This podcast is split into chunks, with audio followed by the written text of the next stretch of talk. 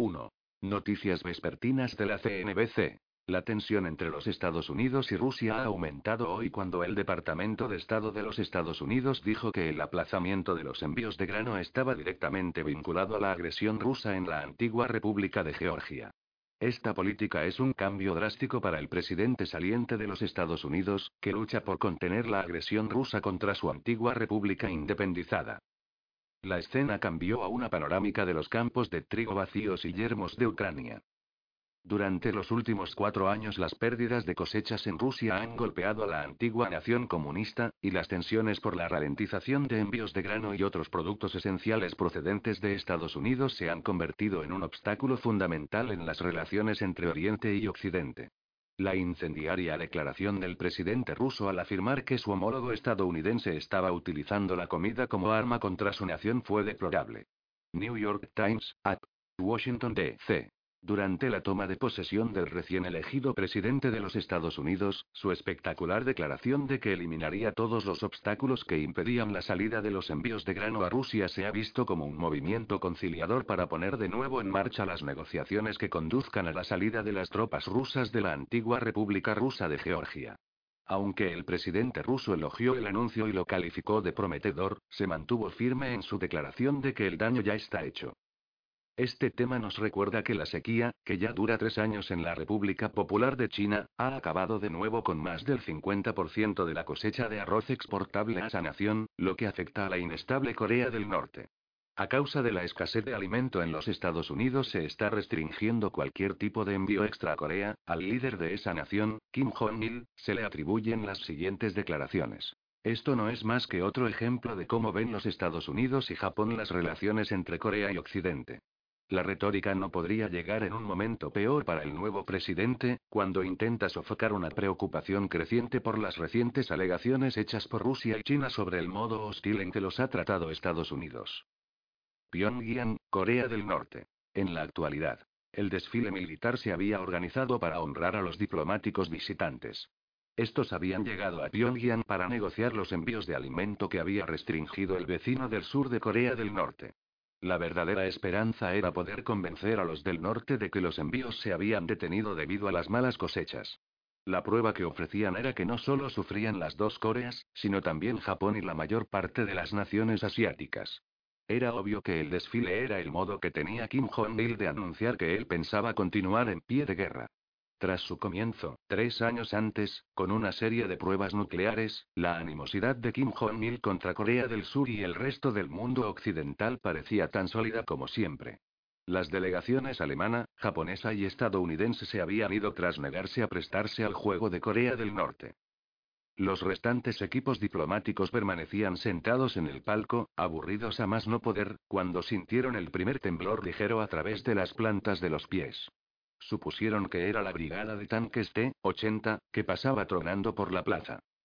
Este es el despliegue más flagrante de brutalidad que he visto jamás, declaró el delegado de Gran Bretaña. Estaba a punto de levantarse para irse con varios más cuando otro ligero temblor subió por el balcón de piedra y lo hizo vacilar. El delegado se asomó al desfile y vio que los tanques T-80 ya habían pasado y no quedaba nada más que las tropas impecables que marchaban por la plaza, y desde luego no eran suficientes como para hacer temblar la tierra. ¿Lo has sentido? Le preguntó al delegado chino. Sí, yo. El primer temblor de verdad golpeó entonces. El negociador británico perdió el equilibrio y la multitud de abajo chilló de miedo. Los soldados que marchaban se detuvieron e intentaron mantenerse en pie durante los fuertes temblores. De repente, la fachada de un gran edificio del otro lado de la plaza se soltó y cayó sobre la masa de espectadores, sepultando al menos a 100 personas. El delegado chino consiguió levantar al inglés, pero al hacerlo la barandilla de piedra que rodeaba el gran balcón se desprendió y cayó a la calle. Los hombres retrocedieron cuando estallaron los gritos de los aplastados en el suelo. Tan rápido como había empezado, el terremoto terminó. Los diplomáticos estaban conmocionados pero ilesos cuando los guardias se precipitaron a ayudar a los que habían caído. La tierra se levantó y tembló de repente otra vez. El balcón, con más de 100 representantes de todo el mundo, se agrietó, se desprendió, y los mandó a todos al suelo, 30 metros más abajo. Varios edificios oscilaron y después se derrumbaron. El pánico se desató primero entre la multitud rezagada y después entre los soldados que desfilaban. Todos rompieron filas y corrieron a ponerse a cubierto. Y entonces la calzada pavimentada se abrió bajo sus pies y la herida abierta escupió agua a gran presión procedente de un centenar de cañerías rotas. 50 o 60 de los elegantes soldados fueron tragados por la fisura creciente y desaparecieron. Por toda la ciudad los edificios se desplomaron y las carreteras quedaron destrozadas. Hasta el aire circundante osciló cuando una oleada tras otra aporreó los edificios desvencijados y mal construidos. Cuando el mundo se agrietó bajo ellos, la brigada de tanques se desvaneció en un milisegundo. Los soldados no tardaron en seguirla. En el aeropuerto, varios de los MiG-29 que habían tomado parte en el desfile aéreo se estrellaron al intentar tomar tierra, la pista de aterrizaje se partió y se deslizó hasta nueve metros de su posición original. A cuatro kilómetros y medio de la costa, el lecho marino salió volando como una colcha que alguien arrugara y luego soltara a toda prisa, y el maremoto resultante se llevó dos buques de guerra, un destructor británico y otro estadounidense. Después, el oleaje borró del mapa 30 pequeñas ciudades y pueblos de la costa cuando el océano se adentró 15 kilómetros en el interior. Se descubriría durante los días y semanas venideros que murieron 80.000 personas. El terremoto continuó durante diez minutos enteros, un fenómeno sin precedentes que envió a medio millón de coreanos del norte a muertes horribles, aplastados, quemados vivos o ahogados. Al otro lado de la frontera, apenas se percibió un rumor de los movimientos de la tierra. El ejército surcoreano, junto con 28.000 soldados americanos apostados en la frontera, fueron puestos en estado de alerta como precaución contra el norte. Al otro lado del mar de Japón, los sismógrafos midieron unos temblores que se salieron de todas las gráficas. A los pocos minutos se corrió la voz por todos los teletipos de que un terremoto de 11.8 había sacudido Corea del Norte, el mayor movimiento terrestre registrado jamás. De inmediato se hicieron llamadas a Corea del Norte solicitando permiso para que las organizaciones humanitarias pudieran cruzar la frontera y desembarcar en puertos y aeropuertos donde prestar asistencia a la población. Sin embargo, las solicitudes de vecinos frenéticos y de otras naciones del mundo quedaron sin respuesta. Se les informó, no obstante, de que el ejército comunista de Kim había entrado en estado de alerta roja y que división tras división habían comenzado a reunirse en puntos clave cercanos a la frontera. Había sonado el primer golpe del martillo de Thor y había dejado al mundo pasmado con su poder. Frontera entre Irak e Irán. Al día siguiente. En la calina de la tarde, cuando el sol estaba en su punto más bajo antes de desaparecer tras los yermos planos de su país, el general iraquí, que había supervisado la reconstrucción de las divisiones de tanques de su nación tras la devastadora guerra con la ONU, utilizó los prismáticos para examinar los kilómetros que llevaban al frente. El gobierno recién elegido de Irak estaba usando el equipo americano y británico que les habían regalado para hacer una demostración de fuerza de beneficio de sus vecinos iraníes. Habían situado dos divisiones de combate totalmente equipadas en el frente de 255 kilómetros de frontera común. Era, desde luego, impresionante, y el general sabía que podría aplastar a los iraníes en menos de un día si era necesario. General, nuestro radar ha captado una gran aeronave en el espacio aéreo iraquí, parece que se ha desviado de la ruta comercial señalada. Está a 30.000 pies y mantiene un rumbo norte constante. Hemos deducido que se trata de un Airbus comercial pesado de fabricación francesa. Muy bien, manténgame informado. Y ponga también en alerta a las baterías de defensa aérea. El coronel iraquí asintió y se alejó. El general no iba a molestarse por un piloto que no se sabía sus propias rutas. Lo preocupaban más los 5.000 tanques T-90 iraníes que tenía a menos de 6 kilómetros de distancia. Sus prioridades no tardarían en cambiar. El general iraní de alto rango estaba dando comienzo a sus rezos vespertinos cuando lo golpeó de repente un tremendo dolor de cabeza. Parecía resonar desde el oído interno y desplazarse hasta el centro de su cerebro. Sufrió un mareo y estuvo a punto de caer en la alfombra de rezo. Se sujetó, tenía náuseas y estaba agitado. Y entonces el dolor de cabeza pasó tan rápido como había llegado. Se irguió usando las dos manos y fue entonces cuando sintió los primeros temblores a través de las palmas de las manos. Fuera, mil hombres de las dotaciones de los tanques habían sufrido los mismos síntomas que el general, algunos peores, otros no tanto, pero todos habían experimentado algo parecido a una onda que los atravesaba. Y entonces se desorientaron, cuando la Tierra empezó a moverse en serio. A 150 kilómetros al oeste, los mismos devastadores dolores de cabeza y movimientos de tierra los sintieron los militares iraquíes cuando ellos también se preparaban para los rezos vespertinos. De repente, y sin mucho más aviso que un ligero temblor, la tierra se convirtió en una onda fluida. A ambos lados de la frontera, tanques y hombres se vieron sacudidos como si caminaran por una superficie líquida.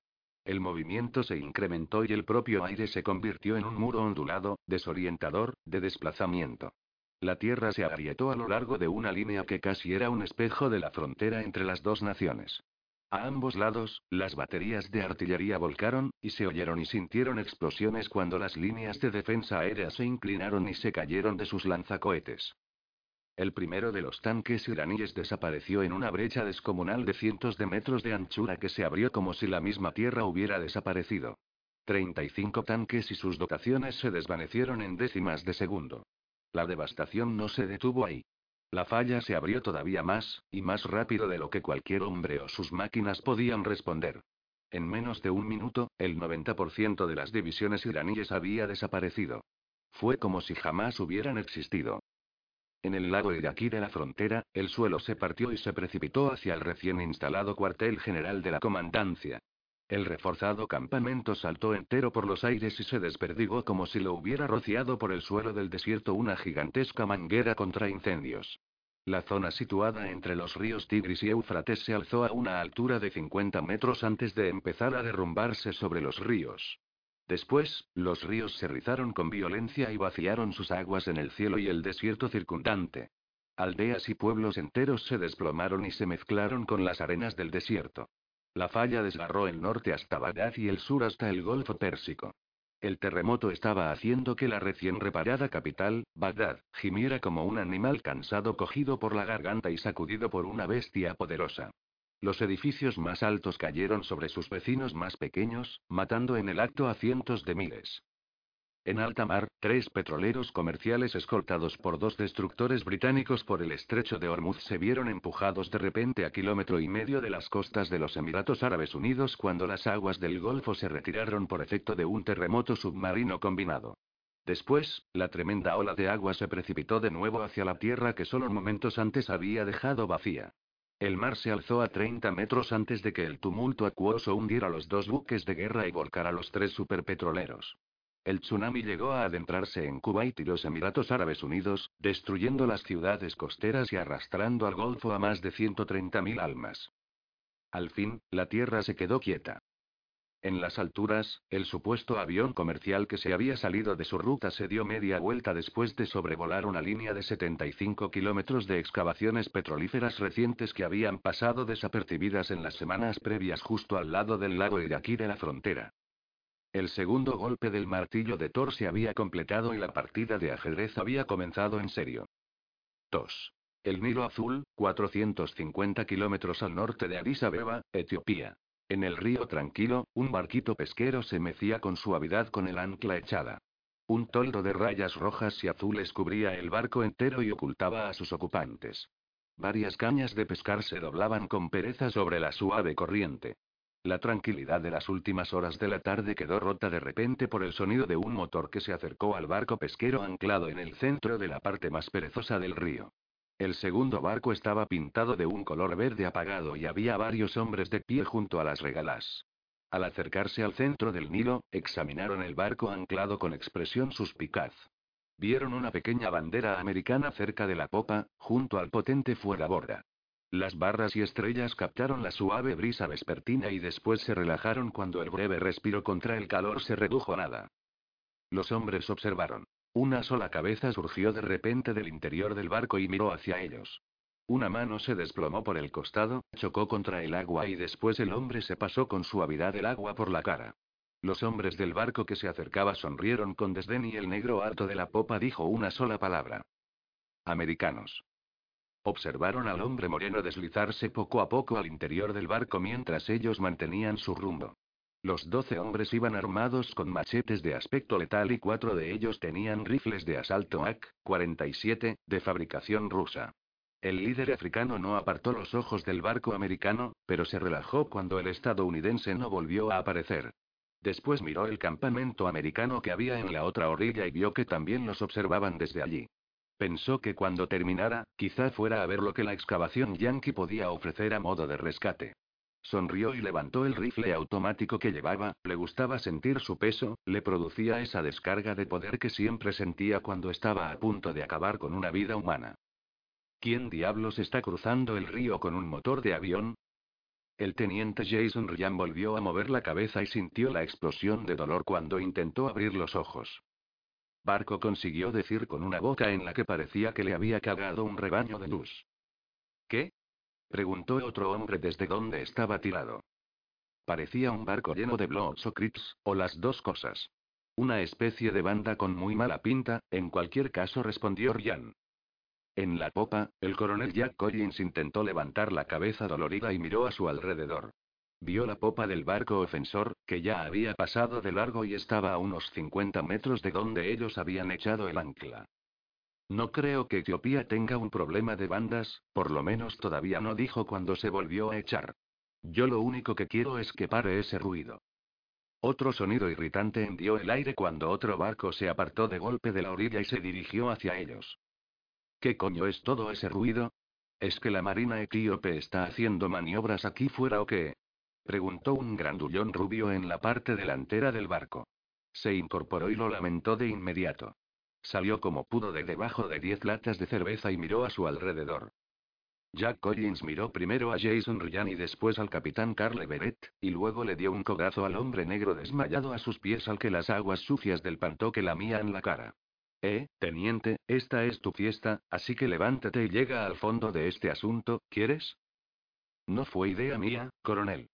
Me tendieron una emboscada, dijo el recién nombrado oficial, que ni siquiera intentó levantarse del mugriento fondo del barco. No me encuentro muy bien, dijo Will Mendenhall como si acabara de darse cuenta. Recién nombrado teniente segundo y ya borracho y alterando el orden, Jack. Preguntó Everett al tiempo que se inclinaba sobre el costado y se salpicaba la cara y el pelo corto con agua. Creo que fue la combinación del sol, ese matarratas de whisky, la cerveza y esos antiguos CDs que trajo el coronel, contestó Ryan, que también se inclinó sobre el costado del barco. Se preguntaba si al final no terminaría compartiendo la cena con los peces. Collins se asomó a la puesta de sol con los ojos entrecerrados, que se protegió con una mano, y observó la presencia del barco del campamento, que se iba acercando a buen ritmo. No metas mi música en esto, teniente. Lo que pasa es que los suboficiales no sabéis aguantar la bebida. Sacudió con suavidad la cabeza para intentar despejarla de los efectos del alcohol que habían consumido a primeras horas de la mañana. Un hombre y una mujer frenaron y acercaron la Zodiac de goma al barco.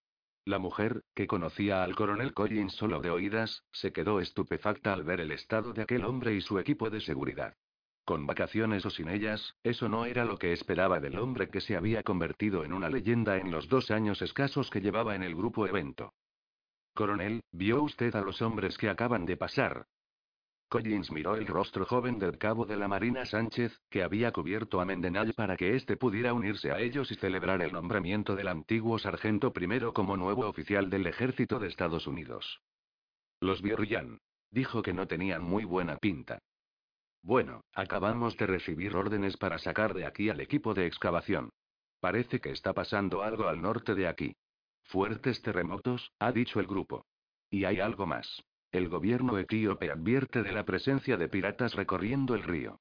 Esos tíos con mala pinta puede que tengan algo que ver, explicó la doctora en arqueología Sandra Leekie mientras ataba la zodiac al barco. Y es una pena, coronel, porque estamos empezando a encontrar cosas muy raras en estas arenas, cosas que no tienen por qué estar ahí. Ya, pero oficialmente se supone que el señor Everett, el teniente Ryan y yo ni siquiera estamos en este país. Aquí Will le dio otro empujón a Mendenhall con el pie. Es, oficialmente, el jefe de seguridad de esta excavación.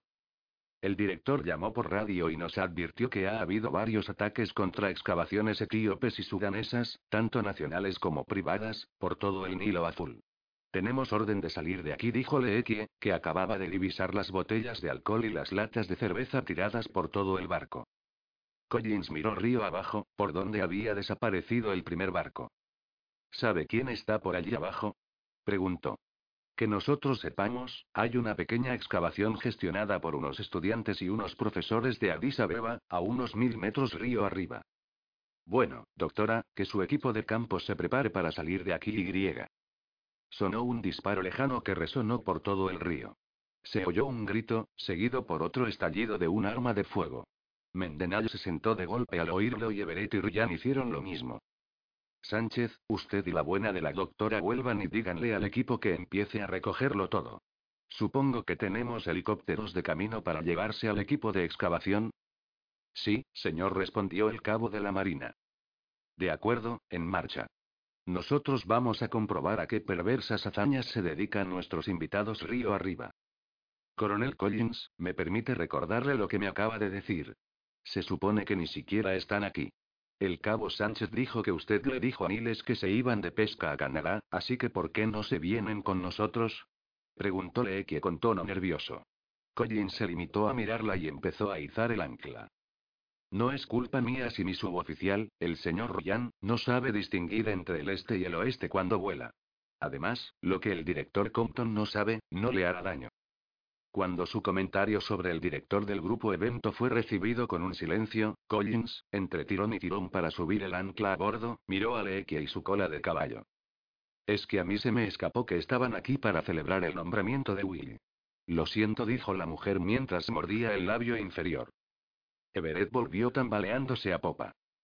Bueno, ya se ha descubierto el pastel.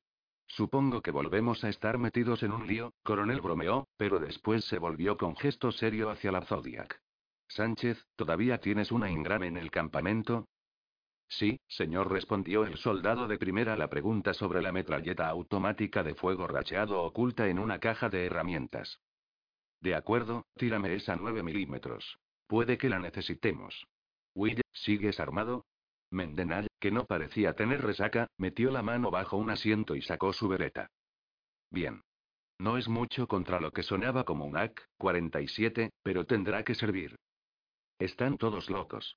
El director Compton nos va a colgar a todos, dijo la profesora y desató la Zodiac justo cuando Collins arrancaba el motor del barco. Sujétate, Will. No quiero perder a mi nuevo oficial por la borda. Y agarra bien el aparato de música y mis CDs antes de que caigan al río. Si estas antiguallas se fueran al agua no se perdería mucho, murmuró Mendenal cuando el barco salió disparado. ¿Cómo dices? Digo que no querría perder tan magnífica música. Eso me había parecido. Jack apagó el gran motor y dejó que la inercia del barco los llevara hasta la otra orilla, donde se deslizó por la suave arena marrón con un siseo. Ryan, Will y tú esperad aquí mientras Everett y yo echamos un vistazo. Oh, venga ya, coronel, siempre nos deja a. La queja de Ryan de que siempre lo dejaban atrás quedó interrumpida cuando estalló otro grito en algún lugar de la espesura que tenían delante. Procedía sin duda de una mujer joven. Jack y Carl saltaron del barco y rápido y en silencio se abrieron camino entre la maleza que bordeaba el río. Ryan los vio desaparecer y tuvo que recordarse que aquellos dos eran con toda probabilidad los oficiales militares más letales y formidables que había conocido jamás. El coronel Collins era un antiguo genio de operaciones especiales y el capitán Everett un seal condecorado varias veces, pero, pese a todo, meterse en una situación desconocida a ciegas con solo una pistola de 9 milímetros era una locura. El cabecilla sujetaba por la nuca a una joven negra y menuda. La sacudía y la amenazaba con un machete. El profesor de la chica yacía a los pies de esta. Su sangre ya había desaparecido en la arena caliente de la orilla del río. Había otra mujer muerta, su cuerpo estaba tirado sobre un gran baúl repleto de equipo y tenía la cabeza a casi un metro de distancia. Cerca, a un muchacho le curaban las heridas dos estudiantes etíopes en una de las diez tiendas de campaña que habían sido colocadas alrededor del centro de la excavación. Seis de los mercenarios se abrían paso entre los objetos marcados y etiquetados, leían las etiquetas a toda prisa y luego los tiraban. Era obvio que estaban buscando algo muy concreto. Los otros cinco hombres permanecían de pie en un círculo irregular alrededor del campamento etíope. Una vez más, el jefe, un hombre grande, zarandeó a la joven estudiante negra y le gritó una pregunta. Los ojos llenos de lágrimas de la chica no se apartaban un instante del machete que se cernía sobre ella y se encogía con la presión que tenía en el cuello. Cuando el hombre levantó el machete por encima de su cabeza, la chica chilló de repente una respuesta. Los otros estudiantes, un grupo compuesto por chicos y chicas a partes iguales, gritaron y lloraron en apoyo de su compañera. Cuando el líder relajó la presión sobre el cuello de la chica, ésta se irguió y le escupió sangre a la cara. El hombre también le escupió y la chica estalló en un largo grito de blasfemias. Maldita sea, van a matar a esos críos, ya dijo Everett desde el pequeño otero en el que se habían parapetado Collins y él. ¿Quiénes son esos cabrones? Creo que son sudaneses. Parece que hablan dinka. Dinka o chino mandarín, me da igual, Jack, tenemos que movernos. Esa chica es la cría más valiente que he visto jamás. Tranquilo, Carl. Ese gilipollas tiene un objetivo en mente. Esta no es una operación relámpago normal, contestó Jack en voz baja. Mira esos hombres. Están buscando algo concreto, dijo mientras se apartaba de un empujón del borde del montículo y se echaba de espaldas bajo las últimas horas de la ya fresca tarde. Nuestro propio equipo está aquí para y que. Una especulación sobre una antigua riada que arrastró artefactos hasta la cuenca del Nilo. Sí, eso era lo que decía el informe previo a la excavación. ¿Por qué? ¿Qué estás pensando? Simplemente que esto es muy raro. Esos capullos integrales no tienen pinta de ser capaces de distinguir entre un tupper y un jarrón min. Quieren algo que saben que podría estar aquí, o quizá en el campamento americano. En cualquier caso, llevas razón, tenemos que hacer algo.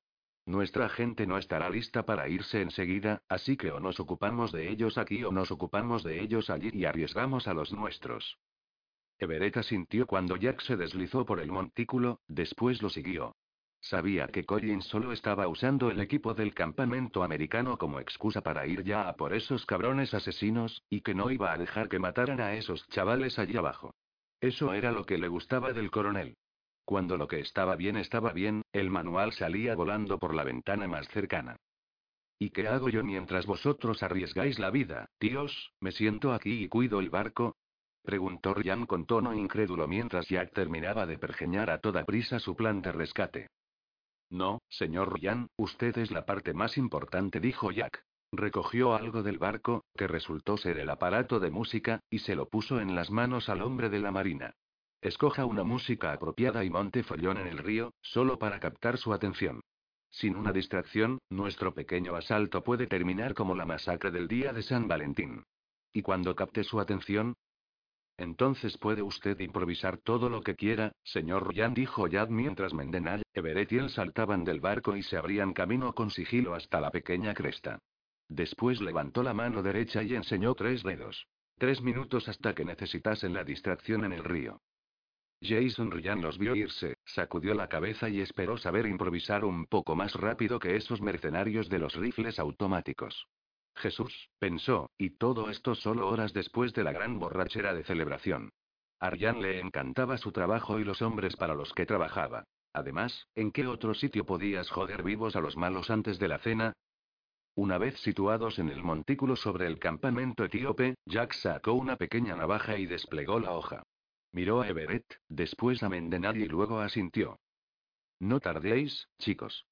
Cuando me veáis moverme, acabad con los elementos amenazantes que antes reaccionen. Yo diría que los que me disparen serían un buen comienzo. Jack, no me importa decirte que este plan es un poco arriesgado.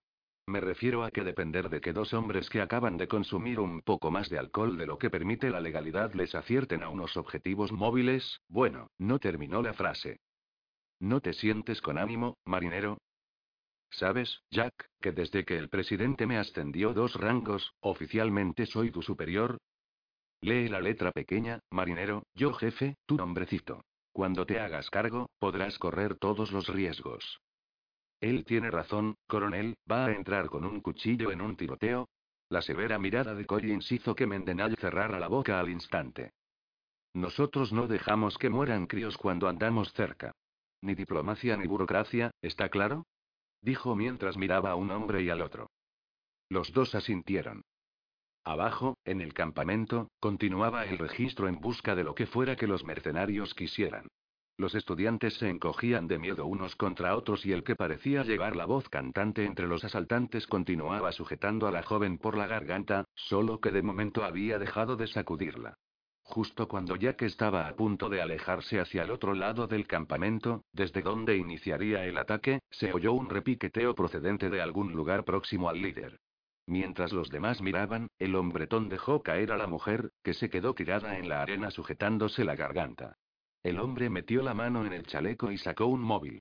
Everett se estiró para intentar escuchar. ¿Sí? dijo el hombre en inglés. Everett deslizó poco a poco el pasador de su vereta y metió en la recámara una bala sin dejar de escuchar. Nada parecido a lo que describió. Haré unas fotos con el teléfono y se las enviaré. ¿Cómo voy a saber el período de la pieza si la encontramos? Everett se volvió hacia Willy y le susurró. Pase lo que pase, intentamos hacernos con ese móvil, puede que acabemos de toparnos con una buena oportunidad para averiguar quién le paga a ese capullo. Mendenaya sintió mientras le quitaba el seguro a su 9 milímetros y apuntaba con el arma al hombre que estaba más cerca de los estudiantes y que sostenía una AK-47. El jefe cerró el teléfono de golpe con gesto airado y se lo guardó. Después le gritó una pregunta a la mujer encogida que tenía a los pies y levantó poco a poco el machete. Everett lo tenía a tiro, pero no llegó a disparar, siguiendo las órdenes, y se obligó a bajar el arma. El líder puso una cara rara cuando miró al río. Ladeó la cabeza, escuchó y después les hizo un gesto a dos de sus hombres para que se dirigieran hacia un sonido rítmico que provenía del agua. Oh, mierda, dijo Mendenay cuando miró el Nilo y vio la distracción que Ryan estaba intentando crear. Increíble, joder, fue todo lo que pudo decir Everett. El sonido estridente del motor no era nada comparado con la música amplificada procedente del aparato de música que Ryan había sujetado con alambre al armazón de la lona alquitranada. Los Eagles, la banda de los 70, sonaban a todo volumen con su gran éxito, Te así, mientras Ryan ataba el timón y hacía girar el barco dibujando un lento círculo delante del campamento etíope. Todos los ojos se clavaron en aquel hombre pequeño, sin camisa y con bermudas, que se había puesto en pie encima del toldo del barco con los brazos extendidos, y que hacía equilibrios como si estuviera surfeando. El barco giró como un loco por el río al son de esa rítmica canción sobre un viaje por toda Arizona en autostop. El antiguo piloto naval de Tomcats F-14 no había perdido nada de su teatralidad desde que se había unido al grupo. Seguía estando tan loco como los hombres que lo habían reclutado. A los mercenarios los dejó estupefactos aquella visión. Era obvio que aquel imbécil americano estaba borracho y pretendía jugar con ellos. Disparadle. Chilló el cabecilla en Dinka, después volvió a levantar el machete para golpear a la aterrada muchacha. Antes de que el hombre pudiera actuar y asesinar a la mujer que permanecía tirada, algo salió como un rayo del matorral y se estrelló contra el jefe sudanés. Jack bajó la pequeña navaja con una fuerza tremenda directamente hasta el cuello del hombre. El golpe paralizó el machete en pleno aire.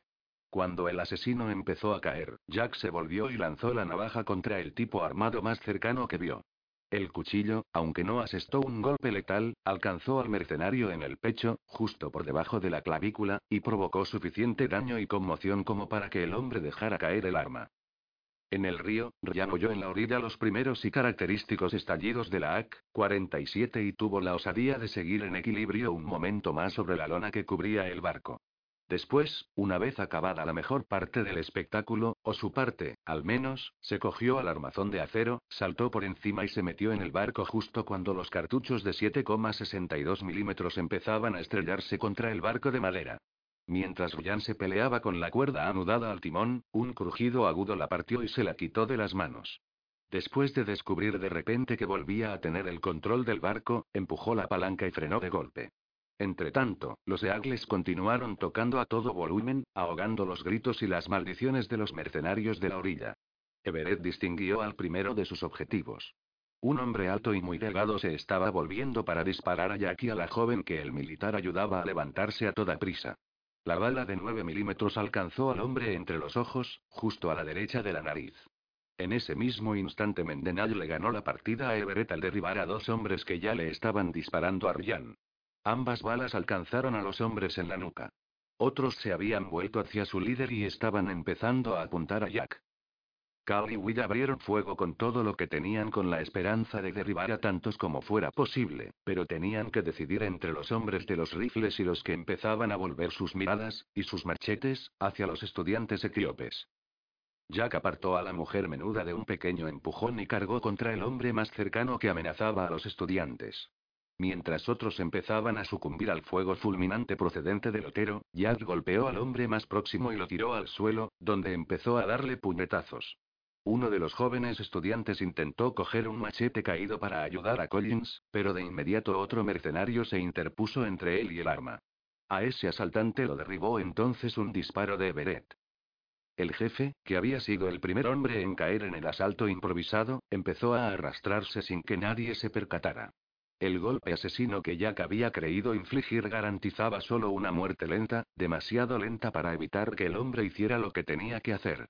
Mientras tropezaba e intentaba levantarse, sacó el móvil y luchó por ponerse de rodillas justo cuando Mendenad y Everett acababan a tiros con el último de sus hombres. El jefe de los bandidos abrió el móvil y, a pesar de la intensa hemorragia que sufría, lo estrelló contra una roca. Después levantó el brazo para arrojar los restos al río, pero no había notado los sonidos cambiantes procedentes del agua. El ángulo y los estridentes sonidos de Te y habían cambiado de dirección. Sin que nadie se diera cuenta, una bala perdida por fin había hecho Diana y alcanzado a Ryan. El pesado cartucho solo le rozó 100, pero fue suficiente para dejarlo mareado y mandar el gran barco en una línea recta contra la orilla del río. La proa golpeó la pequeña elevación de arena y mandó el barco a toda velocidad por el aire. Se elevó por encima de los estudiantes, que se escabullían como podían, y del rostro estupefacto de Collins, que le estaba quitando el machete al hombre al que acababa de matar. ¿Pero qué coño y? Empezó a exclamar Everett cuando el gran barco, con el motor chillando por el esfuerzo y viajando a 35 nudos, voló por los aires casi nueve metros. Todo el mundo miró cuando la embarcación se precipitó con un estallido sobre el jefe sudanés, al que alcanzó justo cuando iba a lanzar el móvil. El barco lo aplastó cuando se partió en dos y mandó al inconsciente Ryan volando hasta la tienda de campaña más cercana. Así, sin más, el asalto había terminado tan deprisa como había empezado. Collins corrió a ver si Ryan había sobrevivido a su improvisada distracción. Everett bajó del montículo con Mendenhall cubriéndolo y empezó a comprobar si alguno de los malos seguía con vida. En total, el asalto del equipo de seguridad del grupo evento había durado menos de dos minutos y medio.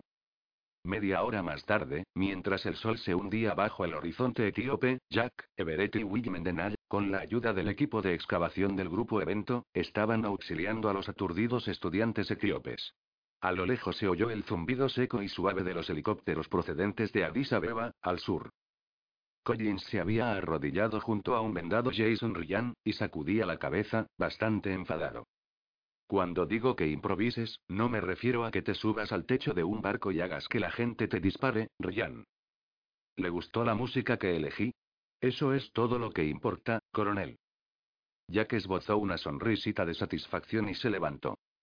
Sí, sí que me gustó. Ryan hizo una mueca y dejó que una de las mujeres del grupo evento lo ayudara a levantarse. Jack, la doctora dice que están llegando cuatro blackouts del ejército para sacar a todo el mundo, cortesía del consulado americano. Se ha notificado al gobierno etíope la noticia del asalto a sus estudiantes universitarios. La doctora también ha dicho que alguien ha citado a miles diciendo: Dejad a esos idiotas en Etiopía, no me hacen ninguna falta en Nevada, dijo Carl.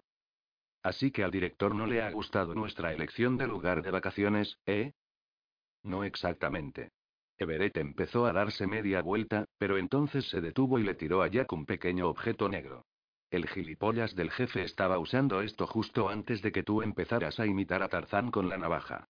Está roto, pero con un poco de magia del grupo evento, puede que nos lleve a quien estuviera dirigiendo a este equipo de mercenarios.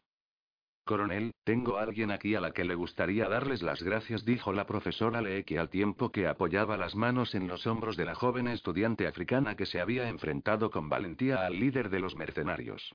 Coronel Collins, capitán Everett, me gustaría presentarles a Allie Salinka, hija del vicepresidente de Etiopía, Peter Salinka. Yo, me gustaría, ¿eh?